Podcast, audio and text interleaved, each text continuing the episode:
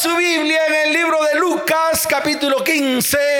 Vamos a leer el verso 20. Vamos a leer qué. Dice la palabra del Señor.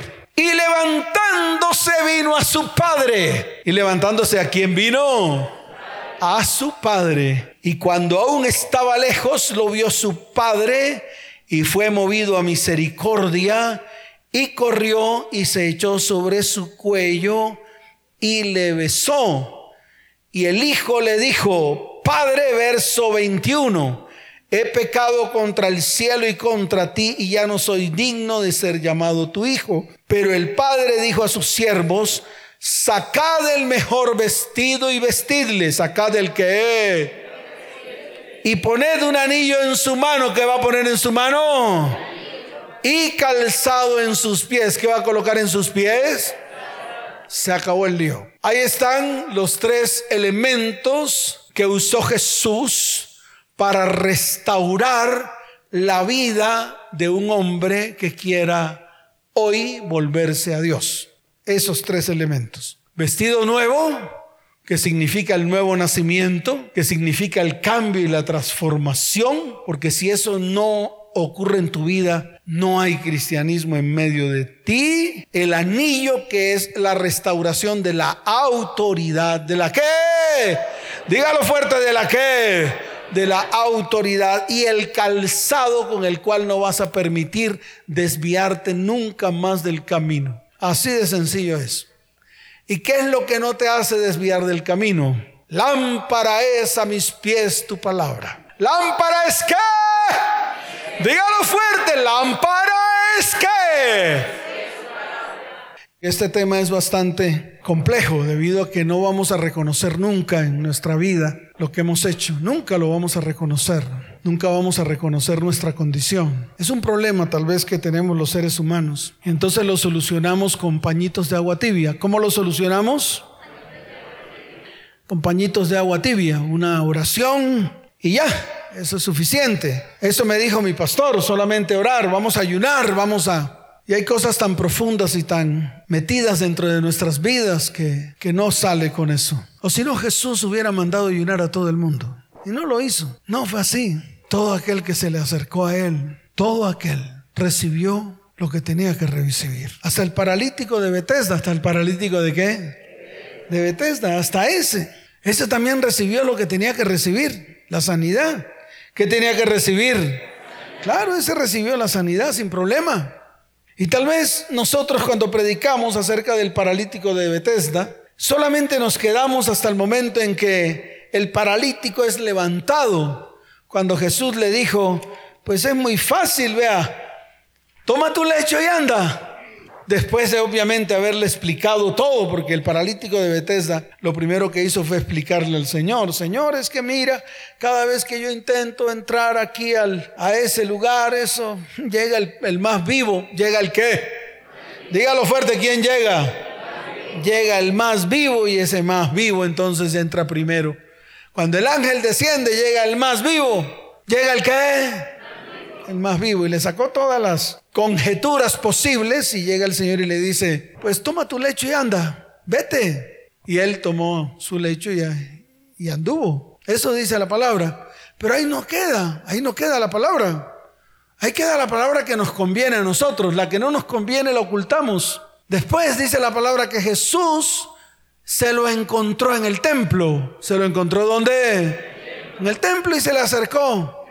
Y le dijo al oído, oye, ¿Cómo le dijo? Oye, no peques más para que no te venga algo peor. No peques más para que qué. ¿Qué puede ser peor que 38 años de parálisis? ¿Qué es peor que 38 años paralizado? Dígame usted. Dígame usted. ¿Qué puede ser peor que 38 años postrado en un lugar sin poder hacer nada? Sin cumplir sueños ni propósitos en la vida. Y sin embargo Jesús habló de algo peor. Jesús habló de qué? A la prostituta también. Todo el mundo ve lo bonito de la prostituta. Lo bonito de la pedrada. Lo bonito cuando todos ellos, los escribas y fariseos y todos con quien ella misma se había acostado la noche anterior, trajeron piedras listas para quebrarle la cabeza ¿Listas para qué? Claro, la iban a levantar a Balín, a la prostituta, a la vieja esa. Y sin embargo Jesús comenzó a hacer dibujitos con el dedo y dijo, el que esté libre de pecados que tire la primera piedra. Hasta ahí llegan los cristianos, pero no entienden que después que le dijo, mujer, yo no veo que aquí nadie te acuse, pues si nadie te acusa, yo menos, le dijo, levántate y no peques más. Levántate y qué? Yo no sé por qué los cristianos no lo entienden. Los cristianos solo entienden hasta levántate, pero no peques más eso no lo entienden. Para ellos esa palabra es como si entrara por aquí y saliera por acá. Y ese es el problema en que estamos. Por eso Dios hoy le está diciendo al pueblo, vuélvete a mí. ¿Cómo le dice Dios al pueblo? Claro, volvámonos a Él. Así de fácil es. Si su vida no se fundamenta con los principios y fundamentos que están aquí descritos, usted está perdiendo su tiempo si su hogar no la constituye con los principios y fundamentos que están aquí descritos, usted está perdiendo el tiempo. ¿Usted está qué? Lo que les comenté de la mujer que vino a consejería hoy, que debe estar por ahí. Todo lo que hizo, lo hizo porque ella era la matrona. Ella era la que la manda más. Jesús no gobernaba su vida a pesar de que era líder, entre comillas, de Jesús. Es decir, de todas las enseñanzas de Jesús. Pero las enseñanzas de Jesús nunca las aplicó en su vida, sino que ella era la matrona y la mandona. Y su matriarcado destruyó su vida, su hogar y su familia. Sus conceptos religiosos destruyó su hogar, su vida y su familia. Su religiosidad barata destruyó su vida, su hogar y su familia. Es así de fácil. Si usted es una de esas o uno de esos, los mandamases, los que se creen los duros, creyendo que sus conceptos están por encima de la palabra de Dios, pues para allá va a destruir su vida, su hogar y su descendencia. Porque sus teorías y sus filosofías y sus doctrinas no sirven. Para un cristiano lo que sirve es los fundamentos, principios que están descritos acá. Que Jesús dijo que teníamos que cavar y ahondar. Teníamos que qué? Cavar y ahondar para buscar el cimiento, para buscar el qué, donde podemos colocar nuestros pies y poder pararnos firmes. Si esto el cristiano no lo ha entendido, pues sencillamente seguirá igual. Así de fácil. ¿Y todo por qué? Porque precisamente estamos viviendo vidas desordenadas. En el cristianismo hay mucha confusión, en todos los ámbitos, tanto familiar como doctrinal. Los desórdenes eclesiásticos, los desórdenes qué? Eclesiásticos hacen que haya confusión y Babilonia se ha metido dentro del cristianismo hasta tal punto que Babilonia está acabando con el cristianismo. Y es Babilonia la reina de las religiones. Así de fácil es. Todo lo que se está viviendo hoy es desastroso. Eso del pecar y rezar, empatar y volver a pecar y volver a rezar y volver a empatar sin que realmente nos paremos firmes en la raya para parar y detenernos eso está destruyendo vidas, hogares, familias y descendencias. Está afectando al pueblo de Dios hasta tal punto que hemos llegado a fracasos en todos los aspectos de nuestra vida. Fracasos afectivos, fracasos emocionales, fracasos sexuales, fracasos familiares y fracasos espirituales. Y la gente está buscando soluciones. La gente está buscando qué? Claro, muchos están buscando soluciones. Por eso muchos han venido a esta iglesia. Muchos. Más de 10 mil. Los tenemos contabilizados. Más de 10 mil personas se han sentado en las mismas sillas donde usted se ha sentado. La emisora ha sido de tal bendición que ha regado su semilla desde la cumbre de los montes y está siendo regada en los de la ciudad. Y muchos han florecido, pero muchos no han querido tampoco porque son unos cobardes. Porque no quieren, porque quieren seguir haciendo lo mismo y estar metidos dentro del cristianismo, teniendo un postín en sus caras y una máscara. Y son hipócritas y fariseos, porque dicen pero no hacen. Porque por fuera se ven bonitos, pero por dentro son huesos podridos. Y eso es lo que está pasando hoy en la iglesia cristiana, al interior de las familias cristianas al interior de los hombres y mujeres que, que tienen el sello de cristianos. Esta mujer que vino hoy no era cualquiera, era una líder, consejera, admirable. Ella me lo dijo. Todo el mundo creía que tenía un hogar singular, especial, pero detrás de la puerta su hogar era una basura. Por fuera todo se veía bien, blanquito, como un sepulcro recién pintado de blanco. Tal vez como el sepulcro que mi hermana le, le pinta a mi mamá Pero por dentro, un hogar podrido. Y así estamos. ¿Sabes cómo está la iglesia de hoy? Como Génesis capítulo primero. Desordenado y vacío. Por eso necesitamos volver a Dios. Es urgente. Esto no es algo que tenemos que hacer, a ver, hagámoslo mañana. No, dentro de un mes. No, no le vamos a parar a ese bolas, a ese calvo con moñito en la cabeza. No, no, no, no, más, más adelante. Por ahí cuando todo esté peor, cuando todo esté qué? Todo esté peor. Y cuando ya todo está peor, ya no hay solución. Ayer me escribió un varón que viene a esta iglesia. La esposa le dijo, quiero separarme de ti. ¿Cómo le dijo? Entonces me escribió y me dijo, pastor, ¿qué hago?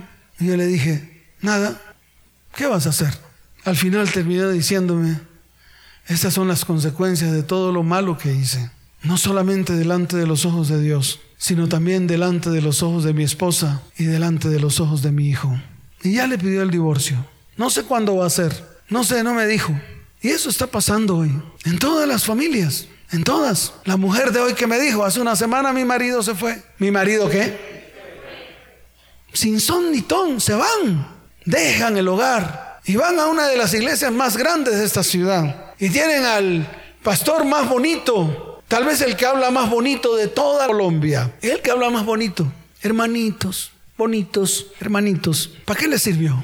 ¿Para qué le sirvió? ¿Para qué le sirvió tanto liderazgo? ¿Para qué le sirvió? Yo pregunto, ¿para qué? ¿Para qué le sirvió dar tanta plata para el ladrillo, para la pared, para el piso, para el techo? ¿Para qué le sirvió? Dígame.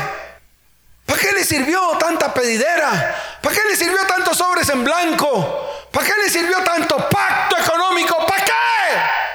Si al final las vidas están vueltas una basura. Si al final los hogares están hechos una miseria. ¿Para qué? Todo un desorden, así como cuando Dios descendió y vio la tierra desordenada y vacía. Todo lo que él había hecho, en un momentico, Satanás, con todos los ángeles que se trajo del cielo, destruyó la tierra y la volvió añicos, la volvió tinieblas y oscuridad. ¿Qué es lo que él hace en su vida cuando usted le abre la puerta? ¿Por qué no lo entiende? Ábrale la puerta a, a Satanás y verá qué pasa en segundos. Estoy hablando paja entonces métase la lengua en la oreja, porque usted no tiene autoridad para refutarle nada a Dios. Usted no tiene autoridad para decirle nada a Dios de lo que le está pasando a usted en este tiempo, porque esa es la verdad. El que siembra maldición tomará de su maldición. O mejor, recogerá maldición. ¿Qué fue lo que le pasó al pueblo con el becerro de oro? Se acabó el lío. ¿Cuál es la diferencia? A ver, si quiere no le ponga becerro. Si quiere póngale fornicación. Si usted siembra fornicación, recoge fornicación.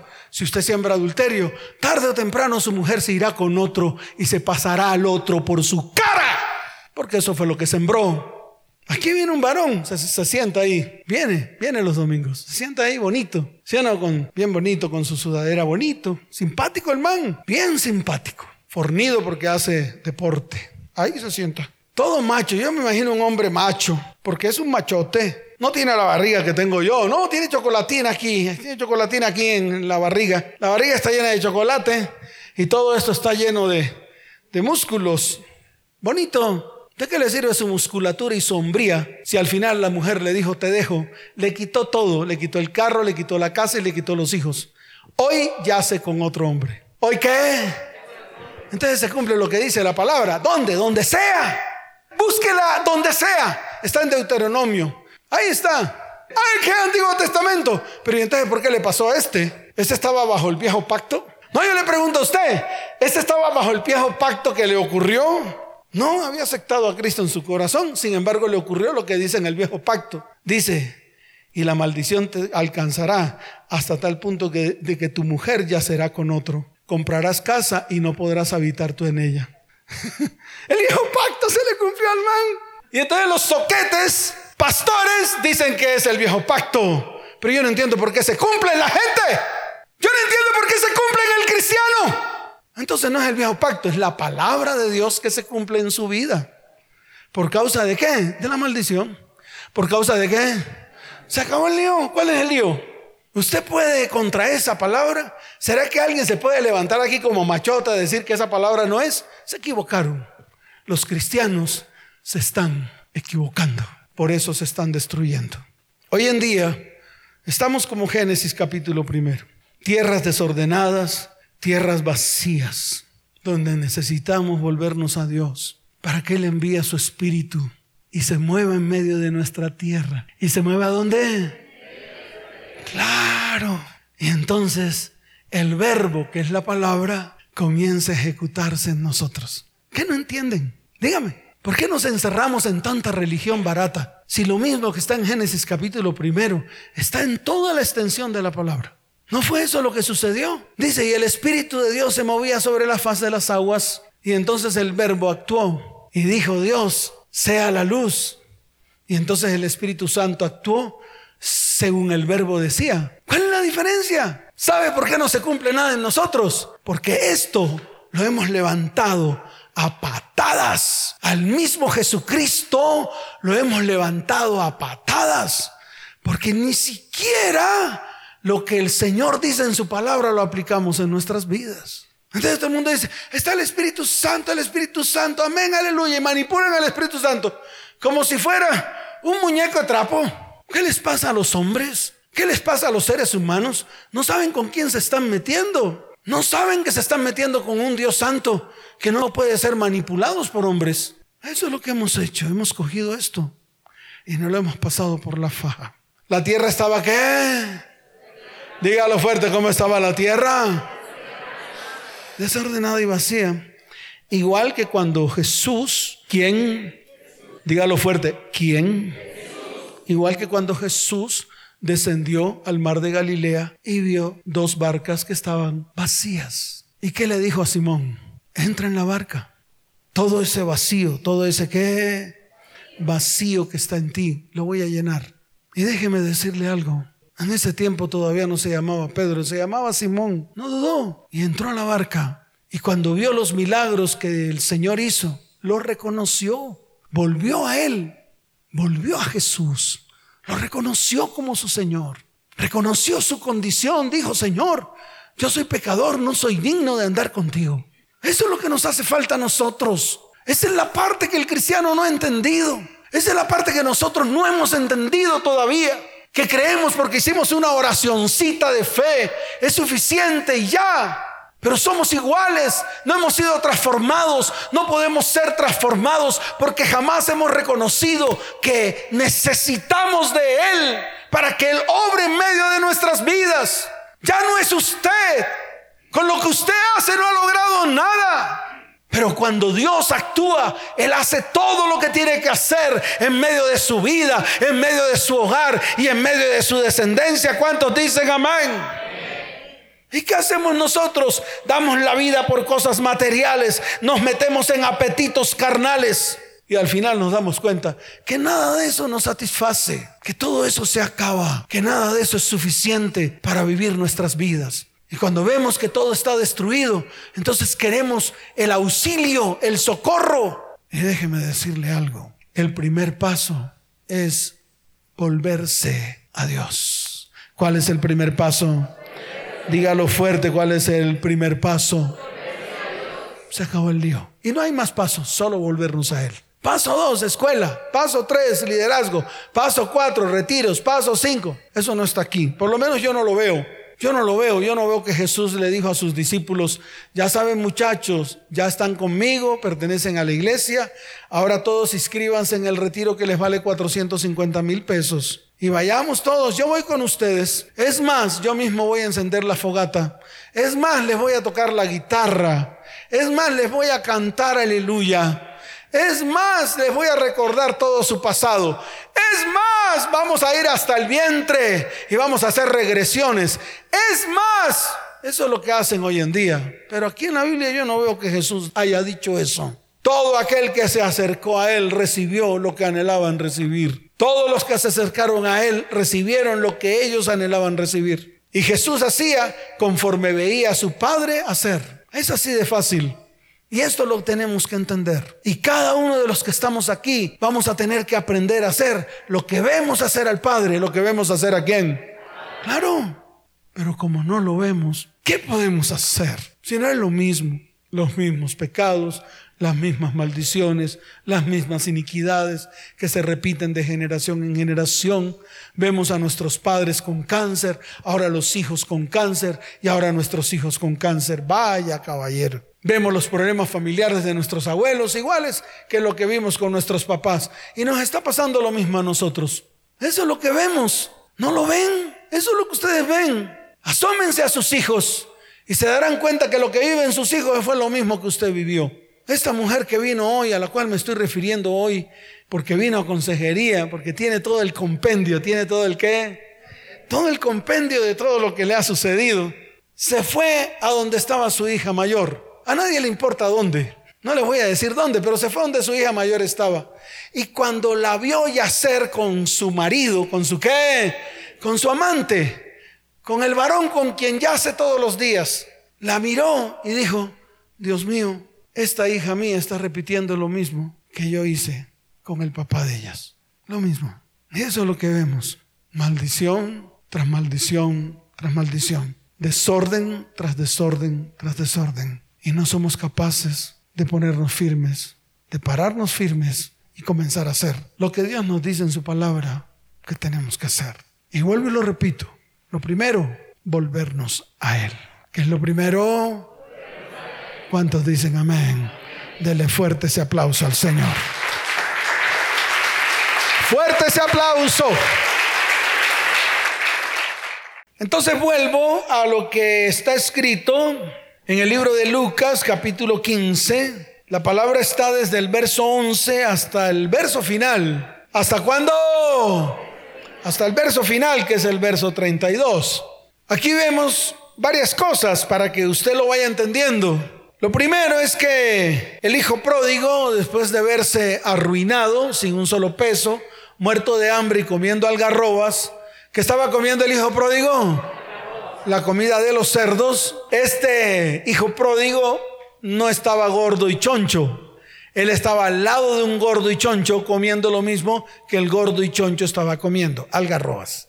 Cuando se vio así, que es lo que está pasando hoy en día, con muchos que vienen aquí a consejería, que se ven ya destruidos, que no saben qué hacer, entonces vienen a consejería, están comiendo algarrobas, están en medio de la inmundicia, y quieren por lo menos levantar la mano para que Dios haga algo, para que Dios haga qué?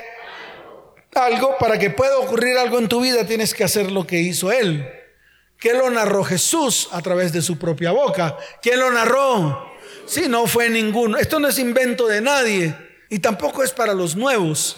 ¿Qué es el problema? Esta charla se la dictan a los nuevos a los que apenas van a comenzar al Señor. Yo prefiero dictárselo a la iglesia una, dos, tres, cuatro, cinco, mil, dos mil veces, porque la iglesia de Cristo es la que más necesita la parábola del Hijo Pródigo. Y él, ¿qué hizo? Sencillamente volvió en sí. ¿Qué hizo? Volvió en sí. Y cuando volvió en sí pensó y dijo, ¿cuántos jornaleros en casa de mi padre tienen abundancia de pan y yo aquí perezco de hambre? Y mire la acción me levantaré, iré a mi padre y le diré, Padre, he pecado contra el cielo y contra ti. Y eso mismo que dijo, ya no soy digno de ser llamado tu hijo, hazme como uno de tus jornaleros. Eso mismo hizo, se levantó, vino a su padre Y su padre precisamente corrió hasta donde él estaba, lo abrazó, mandó a traer un vestido nuevo, le colocaron el anillo y le colocaron el calzado. Todos los elementos que necesitamos nosotros que sean colocados sobre nuestras vidas, que en algún momento nosotros hemos perdido, que en algún momento nosotros, ¿qué? Claro, lo hemos perdido. Usted ha perdido su mejor vestido porque tiene un vestido inmundo. ¿Tiene un vestido qué? Usted ha perdido el anillo porque ha perdido la autoridad en todo. Dígame en qué tiene autoridad. Ya no tiene autoridad en su casa. Ya la mujer que usted tenía, con la cual tenía autoridad, y así como hacía alguien por aquí que debe estar sentado por ahí, que cogía a la mujer y le pegaba en las piernas y le jalaba el pelo y la maltrataba, creía que con eso tenía autoridad sobre ella. Bárbaro, tendrá que dar cuentas delante de Dios, tarde o temprano. Perdió la autoridad. O como dijo la mujer que vino a consejería, la única autoridad que tiene mi marido es cuando grita. ¿Cuándo qué? Claro, porque como la perdió tiene que gritar. Si usted en su casa grita es porque perdió la autoridad. No es por nada más, no es porque sea gritón, es porque ya no tiene autoridad y nadie le para bolas. Si usted mujer grita en su casa, insulta y creen que con eso los demás lo van a obedecer, es porque ha perdido la autoridad. Entonces deje de gritar, deje de ser gritona que con sus gritos no va a recuperar la autoridad. Recupera la autoridad cuando el Señor le ponga el anillo. Cuando el Señor qué? No más. No hay otra manera, así que no la busque. No la busque, por favor. Que bíblicamente está escrito que es cuando le pongan el anillo. Y si usted quiere caminar recto, vístase del calzado, colóquese el calzado del Evangelio. Que el Evangelio sea su luz, sea su guía, sea su base, sea su fundamento que su fundamento no sea usted mismo, que su fundamento no sean sus conceptos y su manera de decir, yo soy así y qué. Pues así como es, así se ha destruido. Y después, ¿qué va a hacer con el ojo afuera? ¿Quién se lo mete? Nadie. Esas son las verdades que no se dicen, pero que hay que decirlas. Porque eso es lo que ha perdido el cristiano. Ha perdido el vestido que un día Dios le dio, vestido de lino fino, limpio y resplandeciente. Ha perdido la autoridad porque ha perdido el anillo de autoridad que un día Dios le dio. Y ha perdido el calzado porque sencillamente cogemos la palabra y nos la pasamos por la faja como si fuera cualquier piltrafa. Entonces eso es lo que tiene que usted recuperar. Para poder volverse a Dios, tiene que tomar esa decisión. Pero yo quiero ir más allá. Usted sabe que quiere Dios. Quiere un pueblo. Dios no se conforma con individuos. Porque eso es lo que está pasando hoy en las iglesias. Individuos. El líder X, el líder Y, el líder Z. Código 1, código 3, código 40. Código 1 atado al código 11, líder no sé qué. Eso es lo que hacen las iglesias. Dios no quiere eso. Dios quiere un pueblo. Eso es lo que Dios quiere, un pueblo, un pueblo. Siempre ha amado, ha querido un pueblo. El pueblo de Israel le falló a Dios. Hasta tal punto de que los que salieron del éxodo no fueron los que entraron a la tierra prometida. Y tuvo que levantar otro pueblo. Mire, y verá, tuvo que levantar a otro pueblo. Porque siempre ha querido un pueblo. Y para eso designó a Josué. El pueblo que pastoreó Moisés no fue el mismo pueblo que entró con Josué a la tierra prometida. Fue otro pueblo. Por eso duraron 40 años dando vueltas. Y dice la palabra que quedaron postrados en el desierto. Con Jesús. Es lo mismo. Él siempre habló del reino de los cielos. ¿Habló del qué? Claro, para que todo el mundo que quisiera entrar al reino de los cielos pudiera entrar. Un pueblo. Un pueblo con un rey llamado Jesús. El problema es que usted no forma parte de ese reino de los cielos. Por eso su reino es Jesús. Su rey es usted mismo. Y cuando su reinado se le acaba, su reino se le acaba. Entonces, ¿qué hace el hombre hoy? Construye reinos y reinos y reinos y reinos. Y al final terminan todos los reinos destruidos. Y toda la descendencia ha vuelto una nada, sin rey, sin que los guíe nadie. ¿Qué no entienden? Yo quisiera saber qué no entiende el cristiano. ¿Por qué no lo entienden? ¿Por qué tanta sordera? ¿Por qué tantos conceptos vacíos, llenos de teologías baratas? Cuando Jesús no predicó una teología, Jesús predicó un modo de vida donde Él es el rey y Él rige la vida de usted, la vida de su familia, la vida de su hogar. Pero ¿sabe cuándo? Cuando usted aplica los fundamentos y los principios de Él, no los suyos, ni los de su pastor. porque ni los suyos ni los de su pastor sirven en el reino de Dios. Sirven solamente los principios y fundamentos de él. Entonces hay que cambiar. Eso es lo que se llama transformación y cambio. Esa es la verdadera transformación. La verdadera transformación no es cuando usted se transforma a un sistema de hombres. Ay, transformado eres porque la visión te la sabes enterita y la estás haciendo muy bien. Eso no es ningún cambio ni ninguna transformación. Eso es ser un manteco del sistema. Y en eso se ha convertido la iglesia, en mantecos, sirviéndole a un líder y haciendo lo que el líder quiere que usted haga para él, para engrandecerlo a él.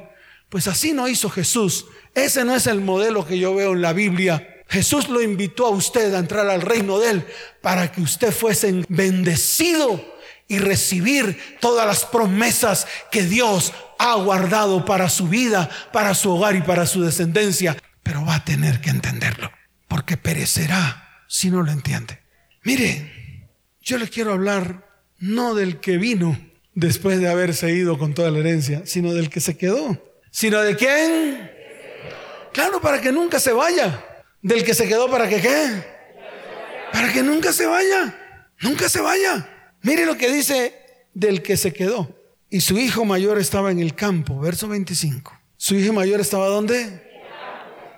Ese fue el que se quedó. Cuando vino y llegó cerca de la casa, oyó la música y las danzas. Y llamando a uno de los criados le preguntó qué era aquello. Él le dijo, tu hermano ha venido y tu padre ha hecho matar al becerro gordo por haberle recibido bueno y sano. Entonces se enojó. Cuando algo no nos sale bien de lo que hemos planeado nosotros, pues nos disgustamos. Hasta nos disgustamos con Dios. Muchos aquí se han ido porque se disgustan con Dios cuando Dios les dice las verdades. Muchos se disgustan porque quieren que Dios les haga todo y no quieren hacer las tareas que Dios les manda hacer. Eso es lo que pasa. Pero mire lo que dice la palabra. Entonces se enojó y no quería entrar. Salió por tanto su padre y le rogaba que entrase. Mas él respondiendo dijo al padre, he aquí tantos años te sirvo, no habiéndote desobedecido jamás, y nunca me has dado ni un cabrito para gozarme con mis amigos. Pero cuando vino este tu hijo que ha consumido tus bienes con rameras, has hecho matar para él el becerro gordo. Esto es lo que no se predica, que es necesario que usted lo escuche. Entonces le dijo, hijo, tú siempre estás conmigo y todas mis cosas son tuyas. Si ve todo lo que usted pierde cuando sale de Dios, no lo entiende. Todo lo que usted pierde cuando sale de Dios, cuando se va de Dios, cuando se aparta de Dios, todo lo que pierde. Por eso nunca más en su vida, nunca más se vaya de Dios, nunca más salga de Dios. Afírmese. Y déjeme decirle algo, que esto que está aquí escrito se va a cumplir en su vida, en su hogar y en su descendencia. Si estás con Él, todo lo que Él tiene te pertenece a ti y a mí. ¿Y por qué lo hemos perdido? Porque nos hemos ido de Dios. Hemos salido. Mas hoy el Señor te dice, vuelve a Dios. ¿Cómo te dice? Para que nuevamente todo lo de Él vuelva a ser tuyo y vuelva a ser mío. ¿Cuántos dicen amén? Dele fuerte ese aplauso al Señor. Colóquese en pie.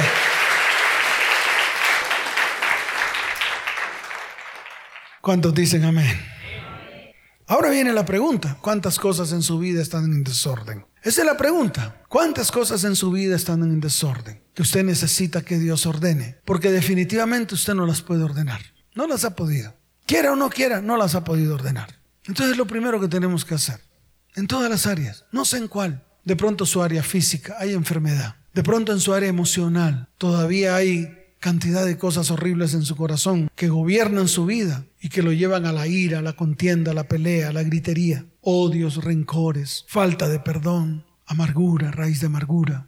Aún los recuerdos de su pasado están en medio de su mente. Aún la maldición desde que fue engendrado está en medio de su vida. Eso es lo que usted tiene que hacer. Para que Dios comience a hacer un trabajo en su vida, reconocer, volver en sí, mirar que su vida, la que lleva ahorita, no le está dando fruto. Y usted ve que Dios tiene tantas promesas para usted que aún no se han cumplido. Qué bueno que en este tiempo se cumplan. ¿Cuántos dicen amén?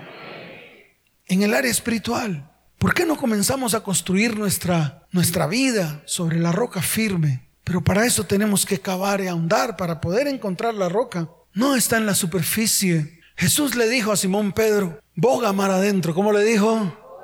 No quería algo superficial con él, quería algo profundo. Es lo mismo. Lo que pasó allá en el mar de Galilea pasa aquí también. Cuando Jesús le dijo, hay que cavar y ahondar para que puedas encontrar la roca firme. ¿Y cuál es la roca firme? Los fundamentos y principios que están en la palabra. Esta es, párese encima de la palabra y que la palabra sea su lumbrera y que la palabra sea su modus vivendus y que la palabra sea sus conceptos y principios. Cuando le digan a usted que va a ganar algo de manera deshonesta, usted dice, no, porque está escrito, no robaré. Es eso. Que cuando usted se le presenta la chimoltrufia al lado, usted tenga la capacidad de decir, no soy fornicario ni soy adúltero. Que cuando usted le digan que mientan o que usted mienta para poder ganar algo, usted diga, no soy como Satanás mentiroso. Ese es el testimonio. Y eso es lo que está aquí escrito. Amén. Área emocional. ¿Cuántos de los que están aquí tienen pecados no confesados o asuntos no resueltos? Pero qué bueno que lo coloque delante del Señor. Porque usted definitivamente no lo pudo resolver. Pero Él sí puede resolverlo cuando usted le permite a Él que lo resuelva. Ese es el concepto. En el área económica, ¿cómo están sus finanzas? No sé. Usted sí sabe. En el área familiar, ¿cómo está su cónyuge? ¿Cómo están sus hijos? ¿Cómo le va a responder a Dios por la aljaba de él? Porque la palabra lo dice. Aljaba en sus manos. ¿Aljaba en qué? Algo precioso en manos de Dios. Y cuando Dios le pida a usted cuentas, ¿usted qué le va a decir? Yo le pregunto a cada varón y a cada mujer que está aquí, como si el matrimonio fuera una prueba y error, como si los descendientes fueran un juguete. ¿Qué le pasa al mundo de hoy? ¿Qué le pasa al cristiano de hoy? Entonces hay que ordenar todo. Levante su mano derecha y dígale, Señor, ciertamente no me alcanzará el tiempo para decirte en qué desorden ando. Señor, lo que sí sé es que el único que puede quitar mi desorden eres tú. Padre, hoy quiero embarcarme en esa barca vacía y quiero bogar mar adentro. Quiero ir mar adentro. Quiero conocerte más. Quiero saber quién eres tú. Quiero conocerte más, Señor. Hoy es el día en el cual quiero volver a ti. Enséñame, Señor, a volver a ti. Enséñame, Señor, a afirmar mi vida. Enséñame, Señor, porque quiero, porque quiero arrancar de mi vida, de mi hogar y de mi familia todos los vestidos viles. Quiero, Señor, que me vuelvas a colocar el anillo de autoridad. Quiero que se restaure la autoridad en mi vida, en mi hogar y en mi descendencia. Padre, coloca calzado nuevo hasta tal punto que pueda enderezar todo mi camino. Señor, quiero que me devuelvas el gozo de la salvación. Hoy veo en la cruz del Calvario mi vida completa. Señor, quiero que tomes autoridad sobre mi hogar, sobre mi familia, sobre mi descendencia, comenzando por mí. Padre, hoy me veo en la cruz. Hoy quiero ser transformado Hoy quiero un nuevo nacimiento. Hoy quiero volver a ti con todo mi corazón. Te doy gracias, Señor, en el nombre de Jesús. Amén. Y amén. Dele fuerte ese aplauso al Señor.